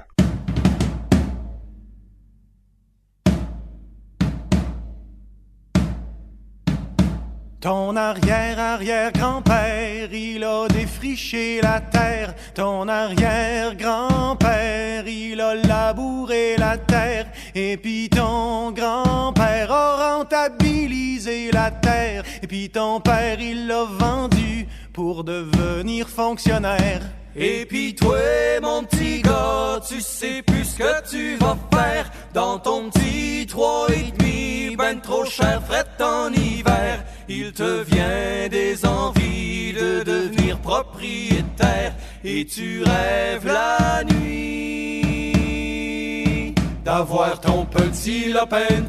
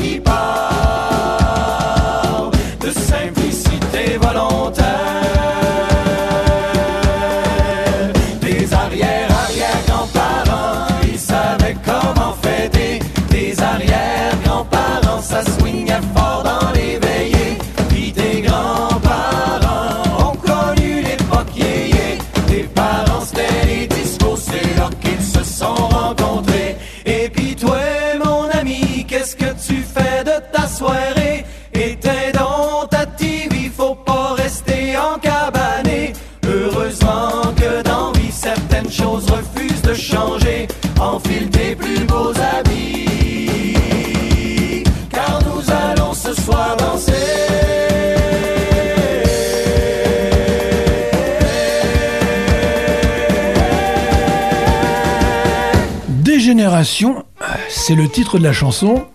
Mes aïeux, c'est ce merveilleux groupe euh, québécois euh, qui joue. euh, j'ai pas bien discerné euh, les instruments, mais j'ai l'impression qu'il y a du tambourin traditionnel, de la flûte euh, rustique et du pipeau. Ouais, peut-être de, la- de la viole de gambe. Mais tout de suite, à vous les studios, nous devons quitter la belle province et nous rendre vers le cloaque hollywoodien où a été concocté un film destiné à nous abrutir de fond en comble. Euh, nous allons parler avec l'Illuminati Stridge. euh, dans le cadre de la rubrique Égalité et filmation, nous allons parler de Bohemian Rhapsody avec cet étonnant personnage, Freddie Mercury. À vous les studios, à toi Stridge en direct de la Lune. Égalité.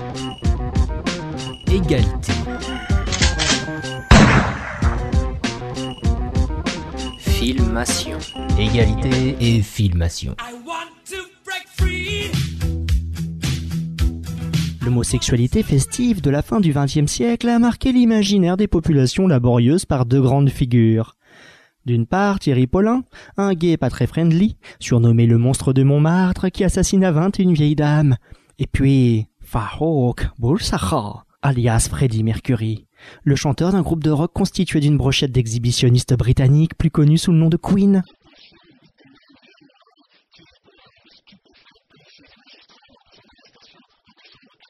Farhawk, un serial killer d'orifice, endommagea quant à lui des centaines de millions de canaux auditifs. Freddie Mercury est le personnage principal d'un film très médiocre.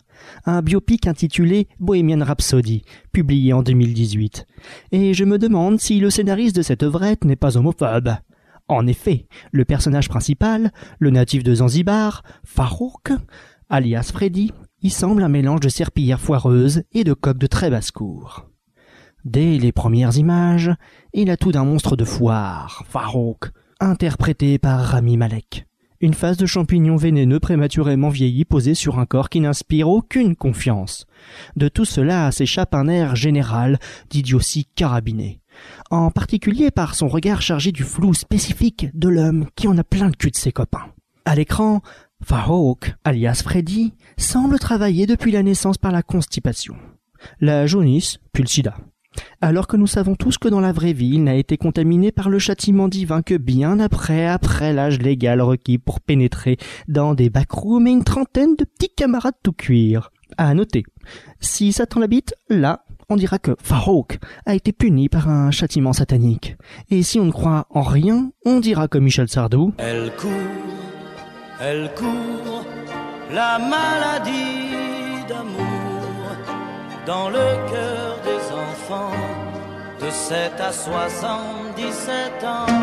C'est ça, la liberté d'expression. D'expression. Observons le chanteur polybaiser et multiniqueur qui brame. Love of my life. Une nouvelle hypothèse traverse bientôt l'esprit. Et si le responsable de cette caricature d'humain n'était pas un scénariste vicieux, mais tout simplement Freddie Mercury lui-même? Freddie, à ne pas confondre avec Freddy Krueger, Les Griffes de la Nuit. hein. Honorable film d'horreur de 1984. Non, ici on parle bien de Freddy les griffes de l'anus, hein. la castafure pop, le cauchemar sonore et visuel de plusieurs continents et de plusieurs décennies. Souvent, les biopics sont des hagiographies ou des vies de martyrs conçues par l'esprit de rentabilité hollywoodien. Le protagoniste principal est mis en valeur. Sa vie, agitée par les bourrasques de l'inspiration, est une tempête de souffrance, de lutte ou de rédemption. Puis il crève. Et le tiroir caisse chante Alléluia J'aurai tout pour le. Tout pour le. Tout pour le. Dans Bohemian Rhapsody, le réalisateur Brian Singer a tenté de retracer la vie colorée d'un homosexuel que plus aucun orthodontiste ne pouvait sauver. Mais une autre vérité se ferait un chemin au travers des platitudes et des niaiseries habituelles au genre Freddie Mercury. Cette gueule à avoir fait une fellation à un Iron Man épileptique. N'était-il pas, au bout du compte, un gros enculé? Tout le monde il veut seulement la thune. Tout le monde il veut seulement la thune. Et seulement ça, ça les fait bander. Tout le monde il veut seulement la thune. Tout le monde il veut seulement la faire. Et seulement ça, ça les fait bouger. Parce qu'enfin, si l'on observe sans passion les épisodes de cette vie hideuse, si on scrute anecdotes et témoignages, on constate un parcours jalonné de trahison, d'égocentrisme, de débauches outrées, de manipulations variées et d'enfilage en tout genre. Tout cela parce qu'en la personne de Monsieur Farouk, alias Freddy, il y avait de la rockstar mégalomane et du pompier de bas étage. Voici donc les tribulations d'un rossignol basané issu d'une famille dirigée par un père solide. Les parents de Farouk De braves gens qui n'avaient pas mérité ça. Le papa est un patriarche secondé par une maman douée pour le repassage des caleçons traditionnels. Bien sûr, la petite sœur de Freddy, en bonne zanzibardienne, réserve sa virginité à un futur époux prêt à lui cloquer une ribambelle d'enfants. Freddy, travaillé par son vice intime, les méprisera tous et s'en éloignera. Et puis il y a la prétendue fiancée de Farouk, une pure jeune fille qui ne savait qu'à cacher au public et aux médias la véritable nature du clown, un vampire assoiffé de sperme. Après avoir joué la comédie de l'hétérosexuel aux côtés de l'innocente, voilà qu'il la soumet à un chantage à la bisexualité. Il la garde auprès de lui, mais tout en réceptionnant du membre actif dans le cercle mondain. Et qu'importe sa vie à elle et la souffrance endurée. Freddy, qui n'a pour guide que son gourdin en bois de Zanzibar et qui ne pratique qu'une philosophie, la divinisation de ses burnes. Freddy, sans aucune compassion, fait de celle qu'il prétend aimer à vie une employée de maison.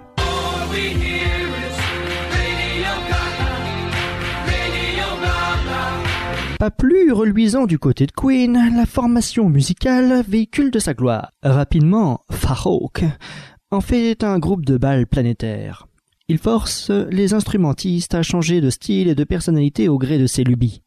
En d'autres termes, il prostitue leur talent aux nouvelles modes plus lucratives.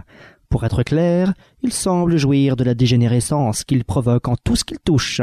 Soyons justes et mesurés, quelles que soient ces métamorphoses, Queen alignera avec constance un nombre impressionnant de mères de nappes et de crème chantilly. Freddy assène le coup de grâce à ses amis en les abandonnant pour une carrière solo. Le personnage du film a vendu son âme au diable et son cul à des nightclubbers sous poppers. Les mauvais comportements, ceux qui mettent à bas les civilisations, ont dilaté des ouvertures dans sa gloire clinquante. Le sida y pénètre. Empereur de pacotille, régnant sur des fêtes maudites, où toute dignité doit succomber. As-tu su par quel conjuré la mort avait-tu accès à ton entrée de service? Trop tard. La voici déjà qui liquide chacune de tes fonctions vitales.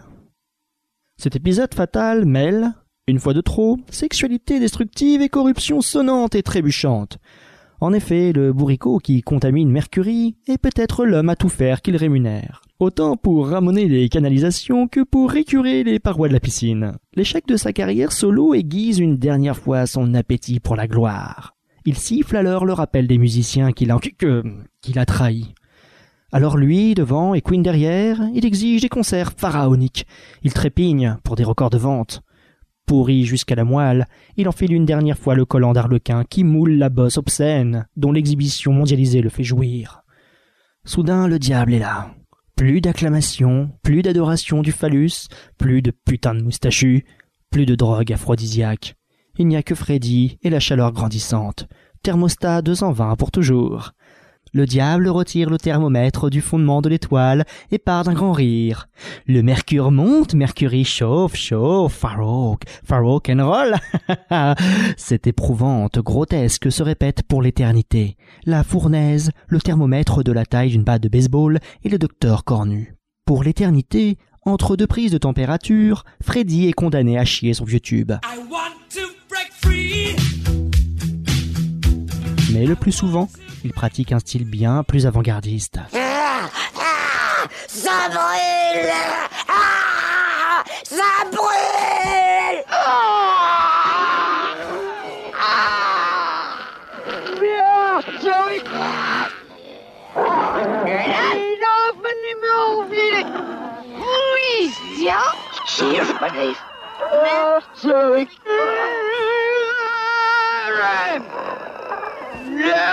La critique occidentale s'est prosternée devant Bohemian Rhapsody. Un concert de louanges s'est élevé de milliers de trous du cul tendus vers l'infini. Un chœur de paix et de flatulence a alors entonné ce chant. Il est des nôtres, il s'est fait enculer comme les autres. La récompense ne s'est pas fait attendre. Golden Globe du meilleur film dramatique pour, entre parenthèses, Brian Singer et le Golden Globe du meilleur acteur pour Rami Malek. Un Brian Singer, par ailleurs poursuivi en justice à plusieurs reprises après diverses accusations d'agression sexuelle sur des jeunes garçons. Oui, oui, oui, oui, fuck you. Buddy, you're a boy, make a big noise playing in the street. Gonna be a big man someday. You got mud on your face, you big disgrace. Kicking your can all over the place, singing We will, we will rock you. Y'a quelqu'un qui m'entend Oui, qu'est-ce que vous voyez? Un iceberg droit devant Merci.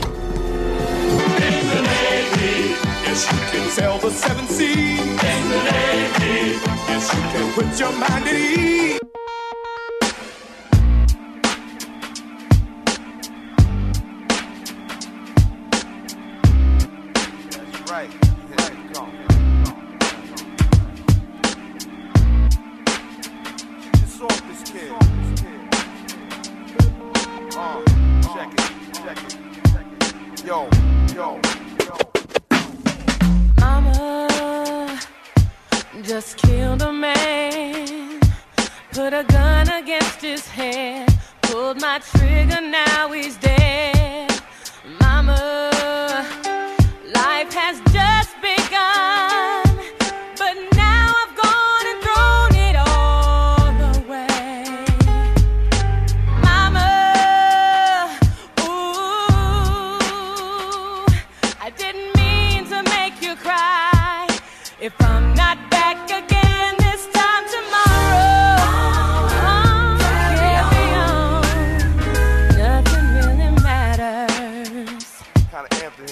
kinda hot, yo.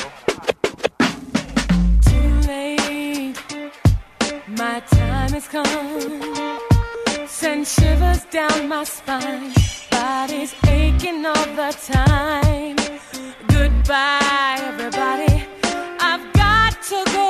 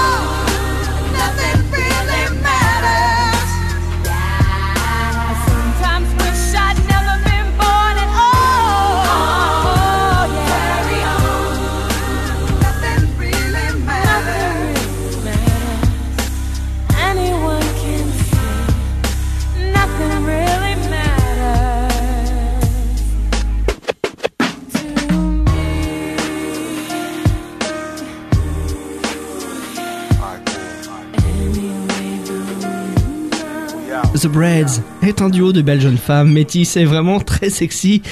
Elles sont Hmm. probablement très bonnes en solfège et en flûte.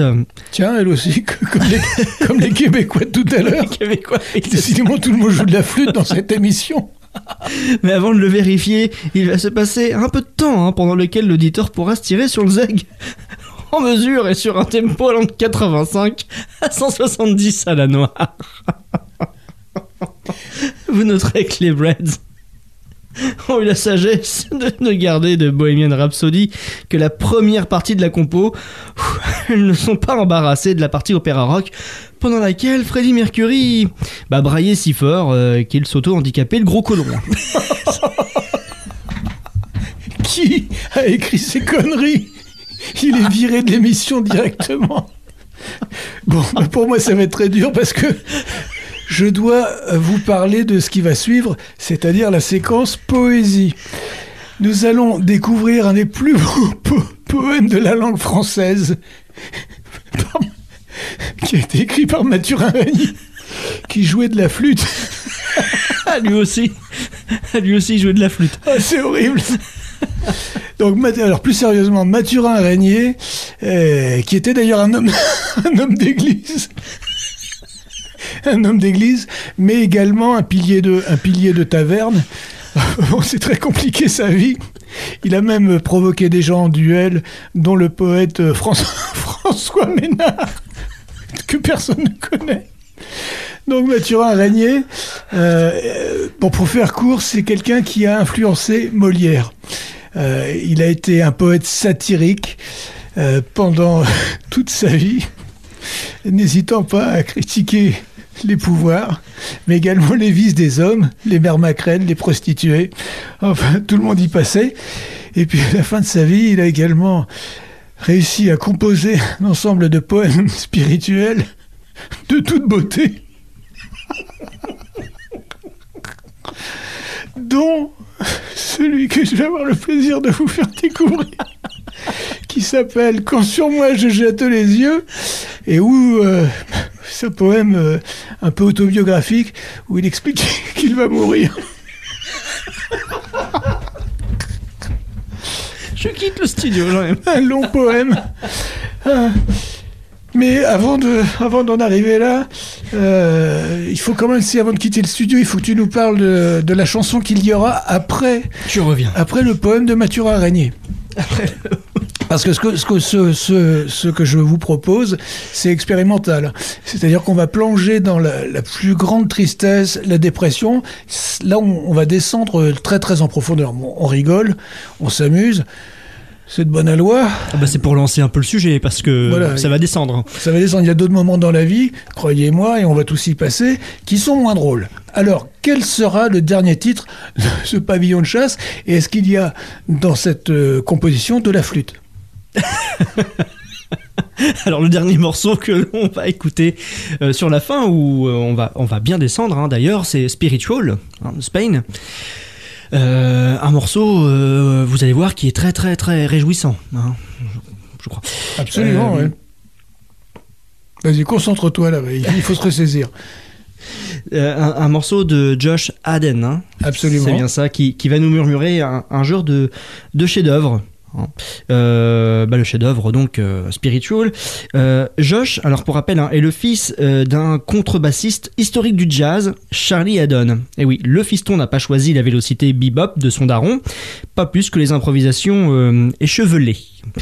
C'est Euh, c'est véritablement une pointure de pointure. hein. Le père de Josh Haden, Charlie Haden, a joué avec. euh, je veux pas dire de bêtises, c'est soit John Coltrane, soit Charlie Parker. hein. C'est si ce n'est l'un, c'est son Mhm. cousin.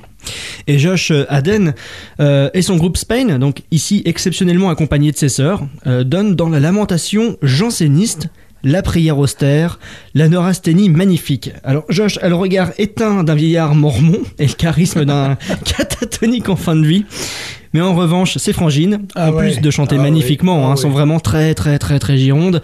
Alors vous pouvez le vérifier en cherchant euh, dans YouTube euh, Spain Spiritual. Allez sur euh, YouTube, vous rentrez euh, Spain Spiritual, vous aurez ce morceau. Et croyez-moi, les trois sœurs, là c'est la dernière fois on rit avant de plonger dans le, dans le caveau. hein. Euh, les trois sœurs valent vraiment le détour. Assises sur des, petites chaises de cuisine, il y en a une qui a une espèce de mini short là, assez sympa. Elles sont magnifiques, mais tendez bien l'oreille quand elles euh, ouvrent la bouche. Là c'est pas pour jouer de la flûte, euh, ce sont vraiment des harmonies totalement divines. Kissy RW. Avant de retrouver Mathurin Régnier et euh, le poème Quand sur moi je jette les yeux, une dernière petite pause. euh, bah là, c'est pas fait exprès, mais euh, ça s'appelle le, le joueur de lutte.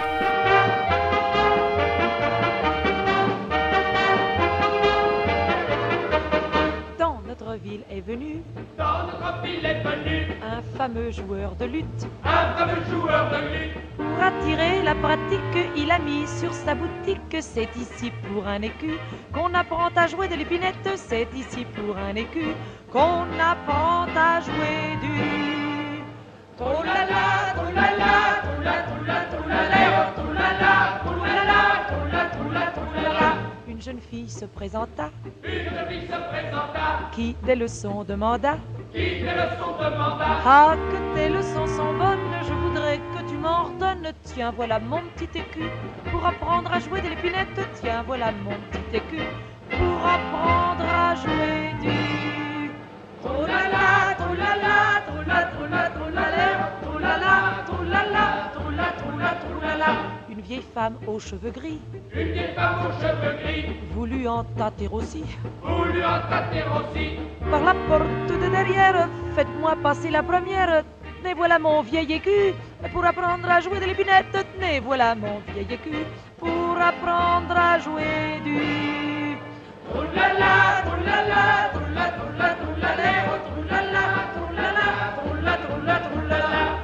Retournez-vous-en.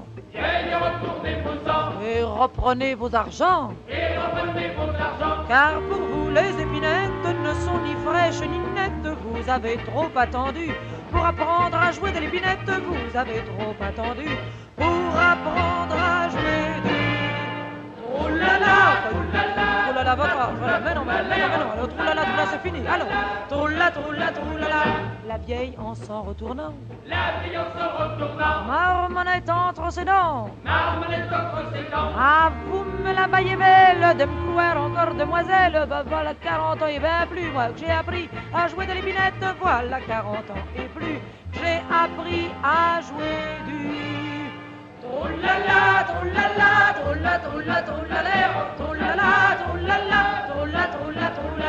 La morale de ceci, La morale de ceci, je vais vous la dire ici.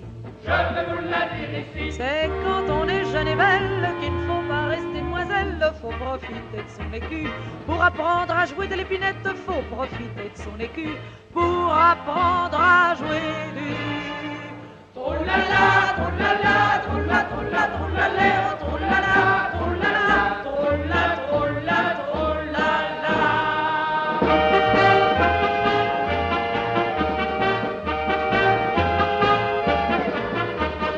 Égalité. Égalité. Et poésification. Égalité et poésification. Quand sur moi je jette les yeux, à trente ans me voyant tout vieux, mon cœur de frayeur diminue. Étant vieilli dans un moment, je ne puis dire seulement que ma jeunesse est devenue. Du berceau courant au cercueil, le jour se dérobe à mon œil, mes sens troublés s'évanouissent. Les hommes sont comme des fleurs qui naissent et vivent en pleurs, et d'heure en heure se fanissent. Leur âge à l'instant écoulé, comme un trait qui s'est envolé, ne laisse après soi nulle marque. Et leur nom, si fameux ici, sitôt qu'ils sont morts, meurt aussi, du pauvre autant que du monarque. Naguère, vert sain et puissant comme un aubépin florissant, mon printemps était délectable. Les plaisirs logeaient en mon sein, et l'or était tout mon dessein, du jeu, d'amour et de la table. Mais hélas, mon sort est bien tourné, mon âge en un rien s'est borné, faible languit mon espérance. En une nuit, à mon malheur, de la joie et de la douleur, j'ai bien appris la différence. La douleur aux traits vénéneux, comme d'un habit épineux, me ceint d'une horrible torture. Mes beaux jours sont changés en nuit, et mon cœur, tout flétri d'ennui, n'attend plus que la sépulture. Enivré de cent mots divers, je chancelle et vais de travers, tant mon âme en regorge pleine. J'en ai l'esprit tout hébété, et si peu qui m'en est resté, encore me fait-il de la peine. La mémoire du temps passé que j'ai follement dépensé du fiel en mes ulcères. Si peu que j'ai de jugement semble animer mon sentiment, me rendant plus vif aux misères. Impitoyable souvenir. Enfin, que dois-je devenir? Où se réduira ma constance? Étant déjà défaillé de cœur qui me donnera de la vigueur pour durer en la pénitence Qu'est-ce de moi? Faible est ma main. Mon courage, hélas, est humain. Je ne suis de fer ni de pierre. En mes mots, montre-toi plus doux, Seigneur. Au trait de ton courroux, je suis plus fragile que verre. Je ne suis à tes yeux sinon qu'un fœtus sans force et sans nom, qu'un hibou qui n'ose paraître, qu'un fantôme ici-bas errant, qu'une horde d'écume de torrents qui semble fondre avant que naître. Où toi tu peux faire trembler l'univers et désassembler du firmament le riche ouvrage, tarir les flots audacieux, ou les élevant jusqu'aux cieux, faire de la terre un naufrage. Le soleil fléchit devant toi, de toi les astres prennent loi, tout fait joue dessous ta parole, et cependant tu vas dardant dessus moi ton courroux ardent qui ne suit qu'un bourrier qui vole. Mais quoi? Si je suis imparfait pour me défaire, m'as-tu fait? Ne sois au pécheur si sévère. Je suis homme, et toi Dieu clément, Sois donc plus doux au châtiment et punis les tiens comme père. J'ai l'œil scellé d'un sceau de fer, et déjà les portes d'enfer semblent s'entr'ouvrir pour me prendre. Mais encore, par ta bonté, si tu m'as ôté la santé, ô Seigneur, tu me la peux rendre. Le tronc de branches dévêtue par une secrète vertu, se rendant fertile en sa perte, de rejetons espère un jour ombrager les lieux d'alentour, reprenant sa perruque verte où l'homme, en la fosse couché, après que la mort l'a touché, le cœur est mort comme l'écorce. Encore, l'eau reverdit le bois. Mais l'homme étant mort une fois, les pleurs pour lui n'ont plus de force.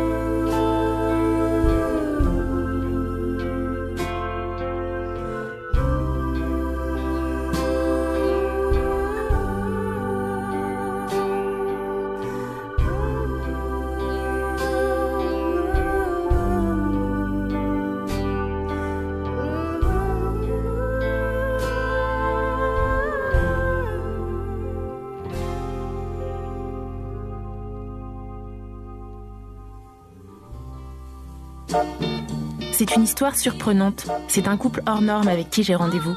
C'est à Ernstein, en Alsace, que je suis venue les rencontrer. Gilles, 30 ans, ex-prostituée, est tombée amoureuse de Marcel, 60 ans et polyhandicapé.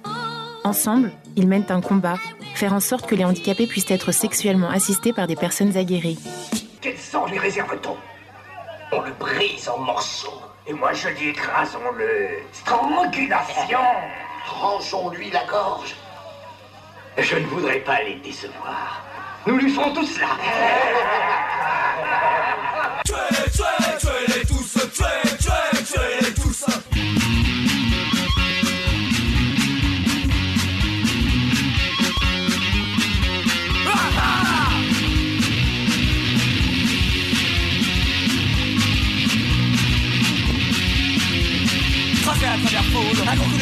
l'aurait pété la gueule, un coup de rayonne, tiré dans le tas, un coup de pastilla, l'aurait explosé de là, sur les cheveux d'achat, éclaté jusqu'au cœur, coup d'arc du cœur, la cervelle en pleurer, en harcelé, tuez, tuez, tuez, tuez-les tous, tuez, tuez, tuez, tuez-les tous, tuez, tuez, tuez-les tous, tuez, tuez, tuez-les tous, tuez, tuez, tuez-les tous, tuez, tuez, tuez-les tous, ha, ha, ha.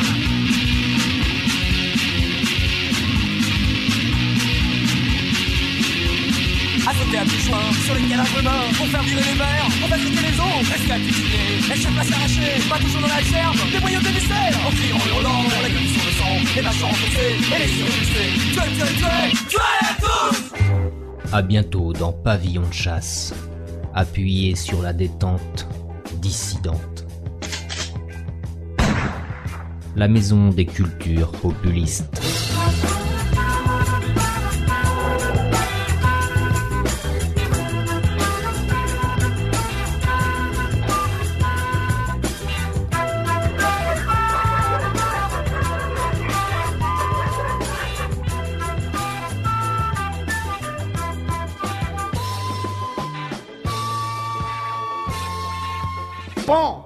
En plein dans le mille.